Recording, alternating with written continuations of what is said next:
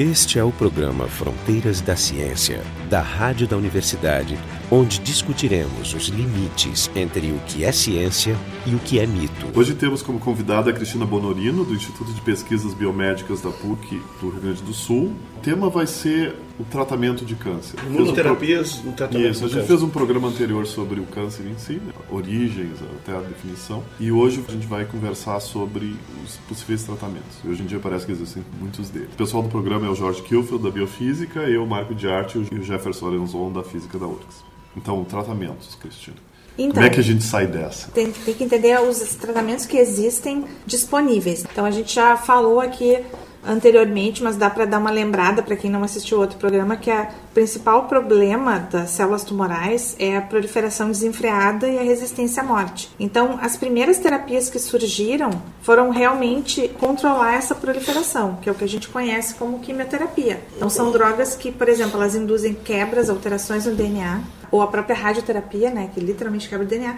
Quando o DNA fica defeituoso, na hora que a célula vai se duplicar, não consegue se duplicar, então a célula morre. Só né? que o tratamento é grosseiro e tu trata também as células normais. Isso. Então, qual é o principal problema desse tratamento? Ele é inespecífico. Então, qualquer célula que se replica rápido sofre. Em geral, a gente vê na pessoa Por isso cai em cabelo. Ca- queda de cabelo, né? Problemas às vezes na pele, na Eczema. mucosa, problemas gástricos. Mas tem um problema fundamental que ninguém vê, que é o seguinte: a segunda célula que se divide mais rápido depois do tumor no teu corpo é um linfócito T. Quando tu tá tendo uma resposta imunológica para um vírus, por exemplo. É, então baixa imunidade também de quem é tratado. Profundamente. Então, primeiro, o primeiro impacto, além do tumor, é os linfócitos T. Então, Então tu um vira um alvo. E uma pessoa T, em quimioterapia, então, é uma pessoa que tá, deve ser mantida, separada, bem cuidada. Ela está profundamente suprimida. Então, a primeira coisa que ela perde é a imunidade a vírus e depois ela perde a imunidade a bactérias, porque aí afeta a medula óssea. Eu acho que esse aqui é um bom momento para a gente aproveitar e lembrar da necessidade das pessoas se vacinarem contra doenças, porque a gente necessita imunidade de bando para garantir a sobrevivência dessas pessoas que Com não certeza. podem tomar vacina Com e são certeza. suscetíveis. Para fazer um pano de fundo social É, que fazendo protege. esse parênteses, pegando esse É gancho. solidariedade invisível. Né, muito. E o Jefferson não está pago pelas grandes companhias que fazem Vacinas. vacina. Aliás, as Ainda vacinas- estão esperando aqui. Ele está usando bom senso, E- não é? eu posso acrescentar que as grandes as vacinas, a maioria delas já não são um grande lucro para ninguém, porque são produzidas pelo Estado, inclusive. É, então, isso não são de graça, business. exatamente. Mas o que acontece fundamentalmente é isso. A gente não vê, mas a pessoa que está em quimioterapia, ela está muito imunossuprimida. Tu só vai ver depois de um certo tempo de quimioterapia, porque daí ela começa a pegar doenças. Então, muitas vezes acontece que o paciente está em quimioterapia, ele começa a ficar suscetível a infecções e às vezes ele morre da infecção e não do tumor. Então, mas não é só imunodeprimida, ela também está surrada, espancada no nível celular. Sim. Porque esse sistema que vai tentar pegar o- as células Sim, cancerosas debilita- debilita ataca tudo, todas. Então tudo. tu meio que Ah. mata o cara um pouco para matar as certas. E no fim se sobrevive. Eu, eu não sei se cabe agora, mas também eu tenho ouvido rumores por aí no Facebook da vida. Que gente reclamando, por tem essas ondas, né? E aí uma onda de pessoas contra a quimioterapia dizendo que ela estava sendo super usada, no sentido que estão dizendo que não precisa usar sempre, etc. Tal. Como é que é o- Não, é a que realidade assim, disso? Hoje em dia, a gente está num momento de transição entre esses novos avanços, que eu digo que vão ser, são revolucionários hoje para a terapia do câncer, e a terapia convencional, que é a quimio. Então, o que, que acontece? Essa terapia revolucionária, em sua maioria, ela ainda é experimental. Então, até tu chegar a ponto de testar experimental, tu tem que passar pela quimioterapia, pela terapia convencional. Claro, é uma escolha da pessoa. Pode, pode arriscar suas chances. Inclusive, por exemplo, quando tu tem um câncer muito avançado, tu já descobre num estadiamento que a gente chama de estadiamento 4, que já tem metástase, muitas vezes nem cirurgia tu faz. Tu faz um tipo de tratamento diferenciado porque o médico às vezes já chega e diz assim, olha, não tem muito o que fazer. É, tu a tem gente não tem o vida, que fazer. né? Então, tem- assim, outras vezes tu tem um tumor e tu tenta a quimioterapia e tu é resistente à quimioterapia. A quimioterapia não funciona pra ti, por várias razões que a gente pode discutir aqui. Então, assim, existem essas ocasiões em que a pessoa não tem alternativa mesmo. Agora, se tu tem alternativa e tu pode tentar, eu não vejo porque tu não tentaria. Não estaria havendo um super uso da quimioterapia, por exemplo, porque os argumentos, ob- obviamente, depois sempre vem o argumento econômico, não? Porque as grandes companhias ou então os médicos estão acho- fazendo uso da E- quimioterapia para isso se é beneficiar. eu- Tem a questão da hipermedicalização, mas nesse Isso. caso aqui não, porque quem está com câncer está numa situação de borda mesmo. É Isso, o- e tu vai no oncologista. O oncologista, em princípio, assim, existe um tratamento para cada tumor É, que eu já acho foi que aprovado. lembro, quer dizer, tem um protocolo bem Existe um direitinho. protocolo, exatamente. Não tem muita liberdade. Eu assim, até de vi um depoimento onde a pessoa dizia assim: ah, porque o meu familiar teria vivido mais se não tivesse feito a quimioterapia. Tu nunca vai saber, porque cada medicamento funciona diferente nas pessoas. Existe uma coisa que é que o protocolo é feito baseado no, no benefício que traz para a grande maioria dos Pra média, pacientes. É. Tem drogas, por exemplo, que tu sabe que só funciona, por exemplo, em 10% dos pacientes, tá? Aí tu chega lá e tu tem um determinado tumor, um glioma, temozolamida, que é a droga. Quimioterapia. Aí tem 10% de chance de funcionar em ti. Então, de repente, não funciona no teu tumor e afeta o teu sistema imune e tu fica muito doente. É, tu piora, Pode- né? Pode acontecer, pode, mas assim, tu quer então não tomar, bom, aí tem que ser uma discussão que tu tem que fazer com o teu médico. É porque tu pode, tu pode escolher passar teus próximos seis meses sem nenhum tratamento Isso. e ter uma qualidade de vida um pouco melhor, ou passar os próximos seis meses fazendo um tratamento pesado e morrer. A diferença é, que esse tratamento pesado pode funcionar. Pode funcionar. E tu viver muito mais do que É. seis meses. Mas a questão é a seguinte, é o que eu acho que o Marco está se referindo é uma coisa muito comum em pessoas, especialmente pessoas de idade que têm um tratamento quimioterápico, que é o mais usado hoje que o rádio, que é tão agressivo, é tanto mal-estar, é tanto desconforto, vômitos, perda de pele, cabelo, É que o cara opta, não, eu prefiro correr o risco. Não é o risco, O né? risco é assim, ó, eu interrompo o tratamento, não me sinto tão mal, mas obviamente o teu câncer continua crescendo. E nessa população de pessoas que abandonam o tratamento, existe um pequeno percentual que câncer até recede. Ou para. E aí é, eles são às vezes elevados a, a exemplo. Tipo, não, pode ser que pare e não aconteça nada, mas é uma questão de sorteio mesmo. Diria assim, Tu não termos, ó, então assim, tu tem essa quimioterapia convencional, que a gente chama, que é inespecífica, que dá essa maioria dos efeitos que a gente olha É, e tem medo de pessoas. tomar. E eu consigo entender a pessoa dizer isso e achar que poderia ter vivido mais se não tivesse tomado, só que a gente nunca vai saber. Então, assim, é uma escolha eu acho que tu deve fazer. O que eu acho mais interessante é tu ter um médico com que tu consiga conversar sobre isso. Ele te diga, olha, essa terapia funciona assim, a tua chance é tal, tem que existir esse tipo de conversa. As qualidades paciente humanas do doutor, Ah, nesse caso, são decisivas. Isso. Isso, Só esclarecer uma coisa que o Jorge tinha falado: a quimioterapia e a radioterapia, elas são, dependendo do tipo Depende de câncer, tipo. tem Isso. uma ou outra. Não é que tá, Isso. de radioterapia está deixando de existir. É que antes. Não. a- Pra alguns, a ela só quimioterapia- rádio é que que a tu tem. quimioterapia é mais recente. Até né? deixa eu te falar, eu acho, vou te explicar por quê, que a radioterapia vai ter um comeback. Com o tempo se criou com as técnicas de biologia molecular, se descobriu assim, as, algumas mutações importantes, como eu falei no outro programa, o RAS, o P53, que são moléculas onde tu sabe que inibindo aquela tirosina quinase, tirosinas quinase são moléculas, proteínas que é, fosforilam outras e aí ativam elas. né? Então, em geral, assim, por exemplo, alguns tumores têm essa tirosina quinase ativa, outros têm outras. Então, surgiram medicamentos buscando inibir tirosinas quinases Que são químicos. Que são também quimioterápicos, né? E aí, mas acontece assim, que ele poderia ser um pouquinho mais específico. Então tem um que teve um grande sucesso, chama Glivec. O Glivec é, uma- é um inibidor de uma tirosina quinase, só existe uma leucemia chamada leucemia mieloide crônica. Que, que tem uma quebra cromossômica, forma um novo cromossomo, chama cromossomo Filadélfia. E aí cria uma tirosina quinase nova, que só tem nas células tem essa quebra. E aí o Glivec age nessa tirosina e funciona muito bem, tá? Esse, esse é um câncer curável. Esse é um câncer curável. Só que esse é o único exemplo em que essa terapia, que a gente chama de terapia-alvo, funcionou. Fora isso, todos os outros inibidores de tirosina quinase que se criou, eles têm um problema, que em seis meses o tumor está resistente. Porque tu mata uma grande população, é que nem seleção natural do É, Tu faz uma seleção artificial. Tu é? faz uma seleção artificial, tu mata a maioria das células sensíveis e as que são não sensíveis Assume vão posição. sobrar, e aí quando morrer tudo aquilo, daqui a pouco elas começam a voltar. Tem É, Até um pequeno detalhe, as mutações acontecem o tempo todo. O tempo todo. E células se reproduzem mais rápido, tem mais probabilidade de mutar, exatamente porque elas estão Exatamente. errando mais vezes. Exatamente. Então o câncer é o tipo do, do troço que é ruim também tu ficar Isso. indicando com ele muito, porque ele muta. E a volta da radioterapia, por quê? Então, o que aconteceu foi o seguinte: ao mesmo tempo que estava andando isso na Cancer Biology, eu chamo, tinha Tumor Immunology, o Cancer Immunology, que é o, são imunologistas que diziam o seguinte: não, o sistema imune pode controlar o câncer, os dois campos não se conversavam. Então, a terapia era largamente quimioterápica. E aí, ah, nos anos mais recentes, teve duas descobertas que deram prêmio Nobel, que são maneiras que tu usa de ativar o sistema imune, e aquelas terapias novas que surgiram, que provavelmente talvez nunca passem do experimental, mostraram que tu podia fazer vacinas celulares para o câncer.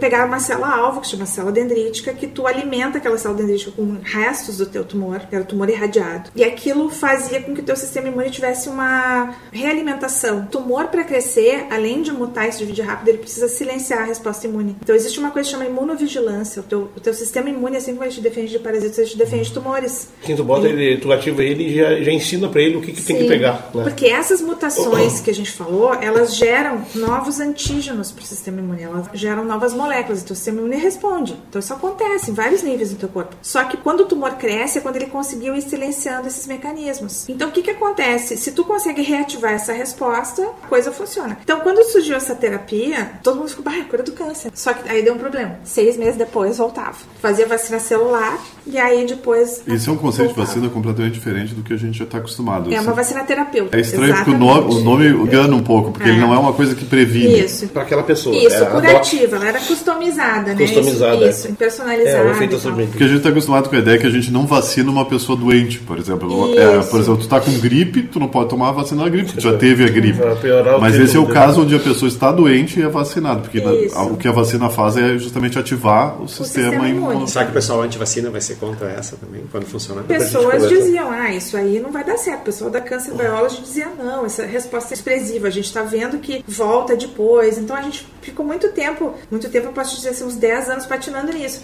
Só que essas descobertas trouxeram muito mais entendimento em como é que a resposta imune funciona. E aí, com a era molecular, a gente conseguiu detectar algumas moléculas chaves para silenciar ou ativar o sistema imune. E aí se pegou uma terapia muito antiga, que se chama anticorpo monoclonal, que são os teus anticorpos, na verdade são as tuas defesas, que tu consegue fazer sinteticamente no laboratório hoje. E o anticorpo, ele tem uma coisa muito importante, ele é específico. É a especificidade que faltava na quimioterapia. Então, os primeiros anticorpos para câncer foram assim, ó, pega uma molécula do câncer, trata ela com esse anticorpo. Então, o que aconteceu foi a herceptina, que se chama, que é o rituximab, que é um anticorpo para câncer de mama. Então, antigamente, o câncer de mama, que tinha uma molécula chamada ER2, que é uma, uma molécula que ajuda na proliferação, era o câncer mais agressivo que tinha, a pessoa morria. Aí fizeram um anticorpo pro ER2. Então, a pessoa que tem câncer de mama que é ER2 positivo, usa o anticorpo e aí elimina aquele tumor. Isso é um remedinho. Hoje já tem pelo SUS. É, tipo, uma, é, tu toma via endovenosa, como químio. Tu vai lá, senta na cadeirinha, coloca endovenoso, faz um tratamento. E isso, então, teve, foi revolucionário pro tratamento, porque era o câncer mais agressivo que tinha no ER2 positivo. Isso foi em que época, mais ou menos? Olha, eu tô pra te dizer que já tem uns 20 anos esse tratamento, mas assim... Início tá- então. Mas isso é tão bom que nem, a- que nem a cirurgia necessária ou tem que fazer cirurgia, coisa assim? Em geral, o pessoal ah, faz a cirurgia se o tumor. Depende do tamanho do tumor, né? Mas em geral, assim, cada caso é analisado, tem protocolos para isso. Então, tu, tu olha não só se ele é 2 positivo, tu olha se ele tem receptor para hormônios. E aí, tu trata com antagonistas desses receptores, mais a herceptina ou não, tem protocolos, Ah, entendeu? Faz cirurgia ou não, depende. Mas em geral, resposta excelente, tá? Aí o pessoal falou, tá, mas esse negócio da resposta imune, se o tumor inibe a resposta imune, quem sabe a gente usa um anticorpo para desinibir. Então isso foi pensado, já idealizado há quase 20 anos atrás. E ninguém achou isso, muito importante. E aí o cara que inventou esse primeiro anticorpo, que é o anti-CTLA4, chama ipilimumab, o nome comercial hoje é Yervoy, ele fez o primeiro experimento, isso é histórico, tá? E ele disse que ele ficou apavorado porque o tumor começou a crescer quando ele botou nos animais. E aí ele cresceu por um mês e daí ele começou a diminuir, diminuir, diminuir e sumiu. E esse era um anticorpo que não era para tumor, como a herceptina. Ele era um anticorpo para resposta imune. Como? Para desinibir a resposta imune. E aí, então, com esses resultados, que foram muito Mas o que, que explica esse crescimento inicial? Então, ninguém sabe. Eu acho que isso não se sabe. Por que, que cresceu inicialmente? Então, isso foi uma coisa que, até hoje, assim, né, nos protocolos clínicos, se procura isso. Se acontecer isso, é pra não assustar. Tipo assim, olha, o efeito dele é assim. Até hoje, a gente não sabe muito bem como esse anticorpo funciona. Mas o que funciona é o seguinte: metástase não te cura. Então, me lembro um tempo atrás, uma amiga minha chegou pra mim e disse: Ah, eu tô com dois amigos que têm câncer renal. Aí ela falou assim: um deles não tem metástase e o outro descobriu que tem metástase. Aí eu falei pra ela: faz uns dois anos. Eu falei: Ó, o cara que tem câncer renal vai ficar bom. Ele vai tirar o câncer, o sem metástase. E vai fazer uma químio em geral, fica bem. Isso é comum nos homens de mais de 40 anos, eles sobrevivem e ficam, ficam bem, ficam só sem um rim. O outro cara que tem metástase não tem que fazer. Ela falou: como assim não tem que fazer? Não tem que fazer. Então, assim, não tinha, tá? Porque daí agora, como surgiu esses desinibidores da resposta imune, o cara foi para os Estados Unidos fazer um teste experimental e o cara tá vivo até hoje. Tá, ele tá lá fazendo essa terapia. Teve sorte. Então, assim, o que que acontece? Aí pessoal, era molecular. Que outras moléculas inibitórias tem? Então vamos achar outras. Aí acharam outra lá, o PDL1 que se chama. Aí fizeram um outro anticorpo que chama Nivolumab. Esse ainda não tá disponível, ele ainda tá em estudos clínicos, não existe comercialmente. Aí Nivolumab funciona bem também. Bons resultados. E o pessoal Tá aí, aí. Então é redundante? É um ou outro? Qualquer molécula funciona igual? Então agora os estudos estão sendo feitos assim. Combinações. Então, o estudo que saiu agora duas semanas atrás na Nature, saiu um na Nature e um na, no New England. Esses são históricos, porque eles associaram os dois, o anti-CTLA4. A ideia é acertar mesmo. Exatamente. Então, o que está se desenvolvendo é o coquetel do câncer. Coquetel do câncer. E aí, o anti-PDL1 e viram que os mecanismos eram sinérgicos, não é, eles não são redundantes. Eles se juntam e ficam mais fortes ainda. Fica E não melhor. competem, que é mais Isso é importante. legal. Exatamente. Sim, e se- aí reforçam. vem a rádio. Quando eles juntaram os dois com rádio, melhor ainda. Eu sempre fui fã de radioterapia. Ela é local. Eu gosto de terapia local. Eu É. gosto de terapia sistêmica. Menos danoso. né? Menos dano, mesmo efeito colateral. Mata a célula, já diminui um pouco o tamanho do tumor e essa morte, ela ativa a resposta imunológica. Então as células do teu corpo já começam a limpar o que tem ali, faz uma pequena inflamação Então e tu, tu, ativa tu a meio que ativa o sistema que precisa para controlar os outros danos. né? Exatamente. Até a rádio está mudando, porque tem essas prototerapias agora, que tu, ao invés de atirar o raio gama, quando tu atira o raio gama, ele vai destruindo até chegar no, no tumor. Sim, pega um caminho, né? É, e o, e o próton, quando tu atira o próton, que é muito mais caro, uma terapia muito mais cara, ele basicamente, a parte superficial ele não mexe. Só Isso é muito interessante. É, mas tem, só- tem, tem, tem alguns melhores até. Tem um conhecido meu que fez esse tratamento já de idade nos Estados Unidos. Ele é, era um câncer de próstata agressivo, já avançado, e ele fez. Isso já faz uns mais Ah, de diz 10 que é anos. implantar o... Pequenas sementinhas, né, que são, são as fontes radioativas pequenas, fez um anel de sementinhas em torno da região do tumor, ficou lá alguns meses, controlou completamente. É um negócio trabalhoso, doc- que aí me lembra, leva a outra pergunta, que, na verdade é assim, o que nós estamos vendo, é, a cura do câncer no geral, tu, tu tá dizendo que estamos mais próximos disso, mas ele tem uma barreira complicada que é o fato de que, a rigor, não tem dois cânceres iguais, vamos dizer Isso. assim. É, acho que dá para chegar a essa afirmação. Sim. Ah, adorei essa pergunta. É. Isso vai mudar completamente. Então, assim, os órgãos não vão ser mais a maneira como a gente vai caracterizar os tumores. Não vai ser pelo órgão, Não vai ser pelo vai órgão, ser pela não vai classe ser molecular dele.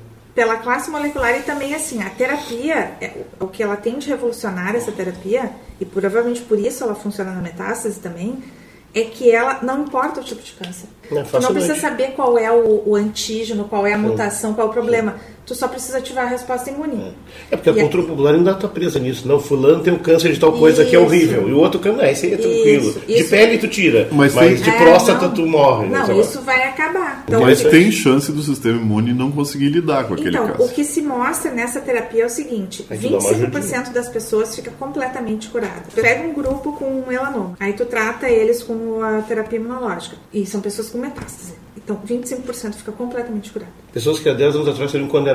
Sim, teriam Não três tem, meses de é, não, tá? é tempo de vida marcado e acabou. Isso. Eu perdi um amigo assim, em 4 meses. Eu também. A partir de um câncer de Isso. fígado que metastatizou. Melanoma também, meu amigo morreu de melanoma. Então, assim, além disso, aí tu tem 50% das pessoas, duas desses quatro, respondem parcialmente, respondem muito bem. E tem 25% que não responde tão bem. Responde, mas não responde tão bem.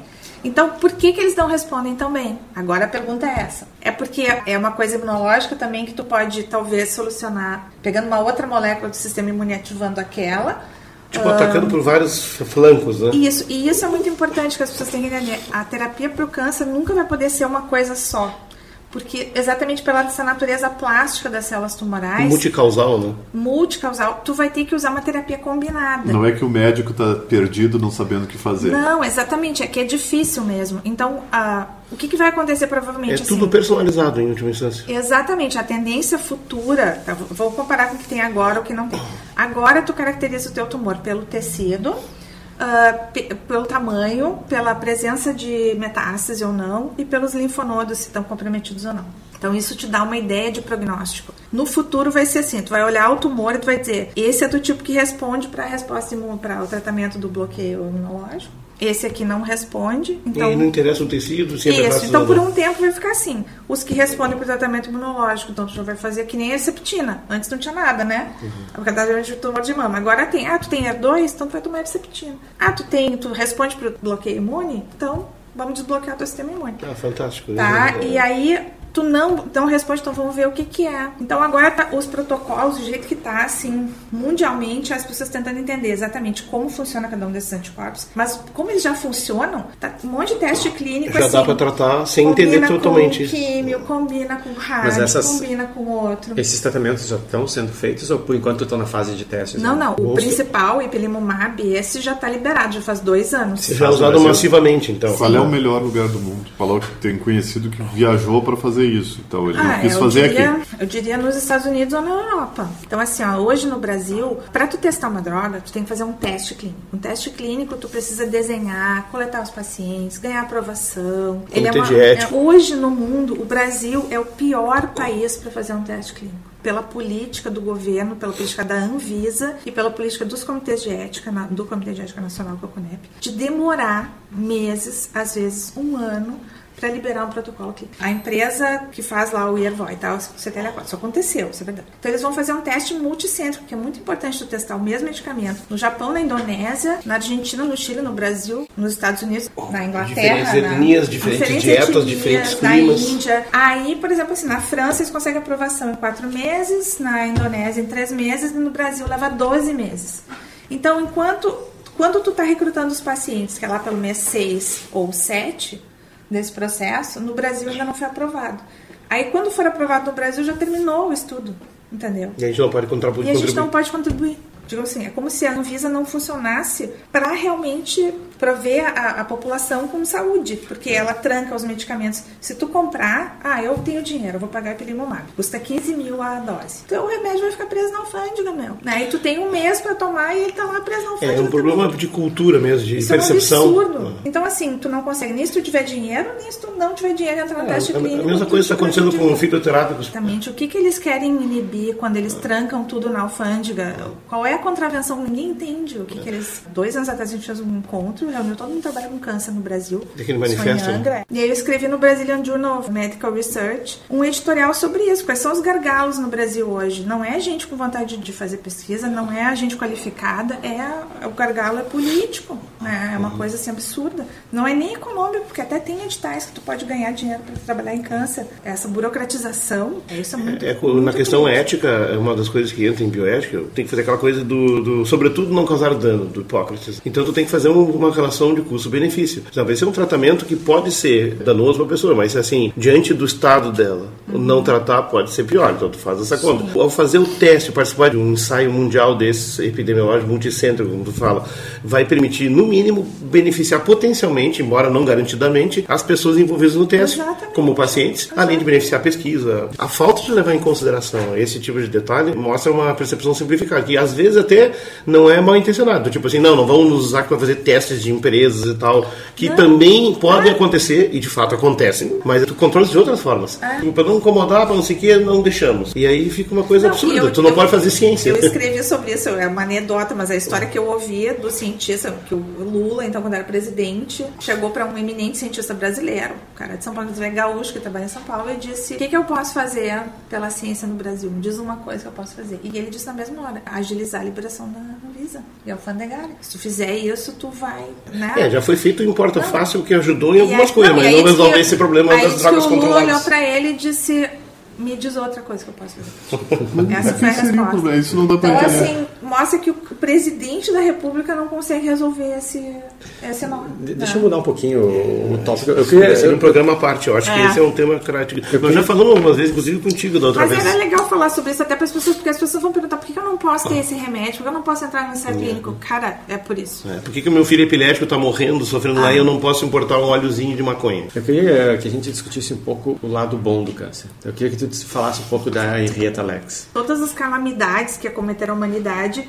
levaram algumas pessoas a pensar, pô, como é que eu posso reverter isso ou evitar isso? Daí Os que surgiram coisas. sobreviveram. Exatamente, os que sobreviveram. De tentar, assim, eu, eu sempre digo para os meus alunos, o o HIV ensinou tanto para os imunologistas, mas tanto que assim, a gente tem uma dívida com o HIV. Porque o que a gente aprendeu de imunologia que não se sabia foi impressionante. Funcionou como uma guerra e nos obrigou a aprender rápido Rapidamente. antes que ela acabasse com a gente. Exatamente. E eu acho assim, o câncer foi mais ou menos a mesma coisa, só que o câncer, eu sinto isso, assim, eu sinto que se focou num aspecto, principalmente esse da proliferação, e isso adiou muito o que a gente podia ter aprendido com ele. Então a Henrietta lá, que tu mencionou, né, é uma paciente histórica que as células dela, assim como de vários pacientes, foram doadas, né, para ser estudadas em laboratório. O tumor tem essa, essa questão de se auto-perpetuar, ou seja, ele continua se dividindo, ele é Ele imortal. não tem aqueles freios naturais que as células normais têm. Exatamente, porque as células normais têm, elas vão encurtando seus telômeros e vão morrendo porque chega um ponto que o cromossomo não não mais funciona.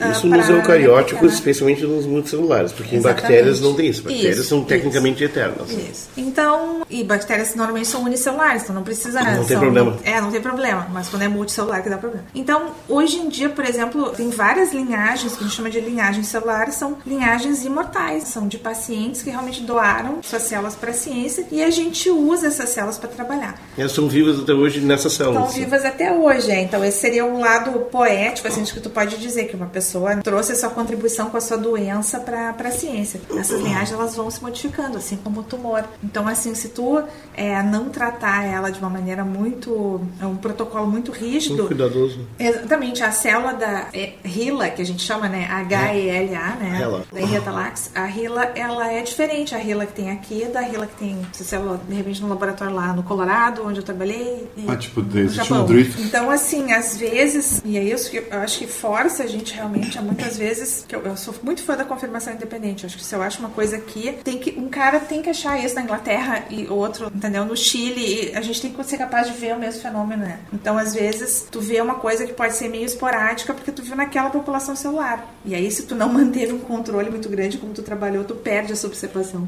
E a Angelina Jolie, a gente não podia terminar o programa sem falar nela, né? Sim, que é ela também verdade. passa a ser exemplar em um aspecto pouco conhecido do câncer. É, eu acho que isso acontece com todas as pessoas que têm câncer familiar, que existem então assim essas, essas mutações que passam e que estão associadas com o desenvolvimento de câncer. Sim, há Então, famílias onde a incidência de câncer é muito elevada. muito O elevada. câncer tem uma, um componente genético, ou seja, famílias têm muita Vários incidência, tumores, tem mais chance, chance, de novo, não certeza. Exatamente, não tem certeza. Mesmo nessa mutação do BRCA1, BRCA2, que são esses genes Esse é o da Angelina Jolie. da Angelina Jolie. Quando tu é mulher e, e tu faz esse exame, acho que já tem que ter meio que decidido se tu vai fazer a cirurgia ou não. Porque depois. Que é a mastectomia, no é, caso, a mastectomia e depois a esterectomia.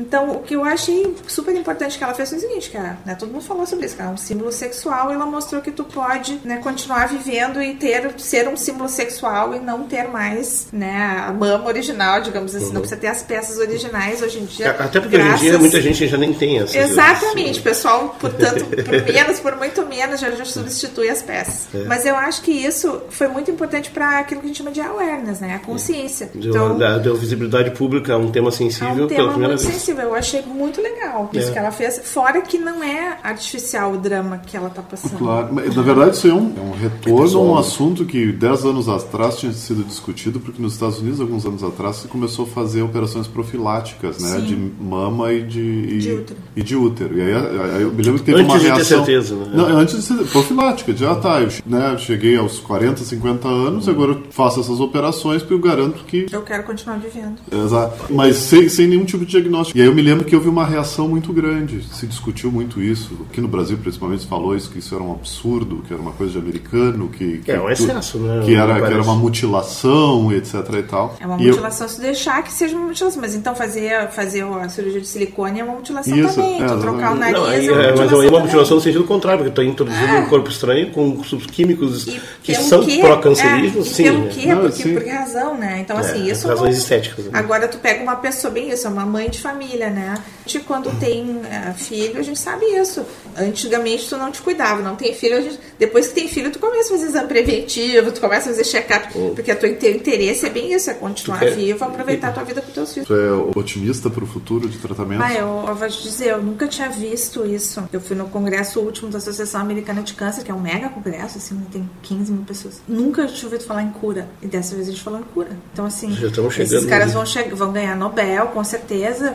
É uma coisa é histórico e esse, esse avanço assim, nunca teve cura de metástase. Então eu acho que tem uma mudança muito grande que vai vir por aí e que a quimioterapia vai ter toda uma reavaliação, que a radioterapia vai ter uma volta, que a patologia vai mudar. Sei lá o que, que isso vai significar para nós em termos de população. Estou muito otimista com o que vem por aí. Não é que não tem nenhum efeito colateral. Essa medicação ela tem, em geral, tem uma é um tipo de colite, são problemas gástricos que o paciente relata, mostrando que essa coisa da, do bloqueio imunológico é importante para manter a homeostasia no intestino. Nada que, né, uma pessoa que tinha melanoma metastático ia morrer que agora está com seus filhos lá, 7, 8 anos, vivendo e diz, ah, eu tenho uma gastrite, né? E eu trato isso com dieta. né? Então, assim, vida. feliz da vida. Então, assim, isso é muito emocionante, né? De tu ver. Não, então é fantástico isso aí. Bem Não, legal. Fizemos uma entrevista no momento certo, né? Cinco anos atrás, talvez não Histórico. pudesse Não, ter. os papers há duas semanas atrás, o do New England, da NIT, Então, foi Fronteiras agora. da Ciência na fronteira. da Sempre na fronteira. Então esse foi o Fronteiras da Ciência. A nossa convidada foi a Cristina Bonorino, do Instituto de Pesquisas Biomédicas da PUC. Também esteve aqui o Jorge Kilfield, da Biofísica, eu, Marco de Arte e o Jefferson Enzon, da Física da URGS. Hoje temos como convidada a Cristina O Bonorino. programa Fronteiras da Ciência é um projeto do Instituto de Física da URGS, direção técnica de Francisco Guazelli.